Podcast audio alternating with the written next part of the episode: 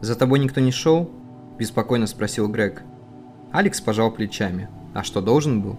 «Ты даже не понимаешь, во что ввязался. Я же просил тебя никуда не ходить. Вчера ко мне приходил человек со службы безопасности города. Пытался узнать о тебе, но я ничего ему не сказал. Он говорил, что ему нужно. Я не совсем это разобрал, но он случайно говорился о каком-то Эдеме, кажется так. Алекса изнутри объял страх. Он даже не мог подумать, что его поисками может заинтересоваться кто-то. Не знаю, что у тебя там происходит, но пойми наконец, что это все может плохо закончиться. Я думаю, тебе нужно быть осторожней.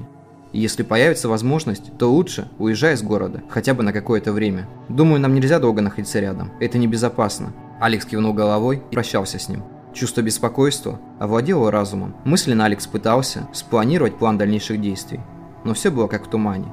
Первое, что пришло ему в голову, это то, что необходимо как можно раньше предупредить Марка об опасности.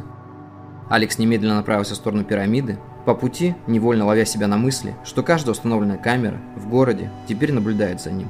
Словно кто-то выжидает удобного момента, чтобы его схватить. Но миновав несколько кварталов, Алекс заметил, что ничего необычного с ним не происходит.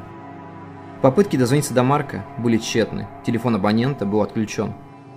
Поднявшись на нужный этаж, Алекс подошел к двери офиса. Внутри могла поджидать опасность, но это обстоятельство почему-то его совсем не останавливало. Открыв дверь, Алекс к изумлению увидел, что помещение опустело, остались только голые стены и пол, словно тут ничего никогда и не было. Этого стоило ожидать, подумал он про себя. Осмотрев помещение, он вдруг заметил, где-то между плинтусами, кусочек бумаги. Достав клочок, Алекс понял, что это записка. Загляни в почтовый ящик своей квартиры, Марк. Спустившись в фойе, Алекс, сильно волнуясь, подошел к стойке администратора и поинтересовался, как давно закрылся офис.